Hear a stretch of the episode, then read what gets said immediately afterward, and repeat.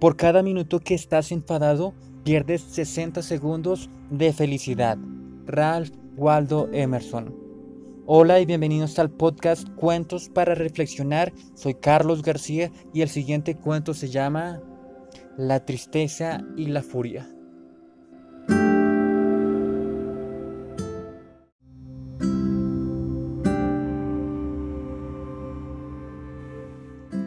En un reino encantado, donde los hombres nunca pueden llegar, o quizá donde los hombres transitan eternamente sin darse cuenta, en un reino mágico, donde las cosas no tangibles se vuelven concretas, había una vez un estanque maravilloso. Era una laguna de agua cristalina y pura donde nadaban peces de todos los colores existentes y donde todas las tonalidades del verde se reflejaban permanentemente.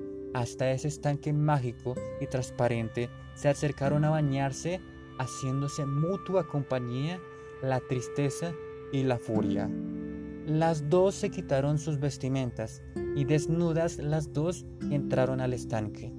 La furia, apurada, como siempre está en la furia, urgida, sin saber por qué, se bañó rápidamente y más rápidamente aún salió del agua. Pero la furia es ciega o por lo menos no distingue claramente la realidad. Así que, desnuda y apurada, se puso al salir la primera ropa que encontró. Y sucedió que esa ropa no era la suya, sino la de la tristeza. Y así, vestida de tristeza, la furia se fue. Muy calmada y muy serena, dispuesta como siempre a quedarse en el lugar donde está, la tristeza terminó su baño y sin ningún apuro, o mejor dicho, sin conciencia del paso del tiempo, con pereza y lentamente salió del estanque. En la orilla se encontró con que su ropa ya no estaba. Como todos sabemos, si hay algo que a la tristeza no le gusta es quedar al desnudo. Así que se puso la única ropa que había junto al estanque, la ropa de la furia. Cuentan que desde entonces muchas veces no se encuentra con la furia ciega, cruel, terrible y enfadada. Pero si nos damos el tiempo de mirar bien, encontramos que esta furia que vemos es solo un disfraz y que detrás del disfraz de la furia en realidad está escondida la tristeza.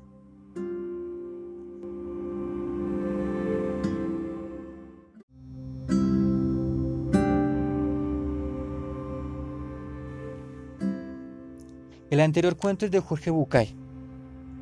¿Cuántas veces nuestros amigos, compañeros de trabajo, jefes, familiares nos han hablado de una forma fuerte, de una forma distante?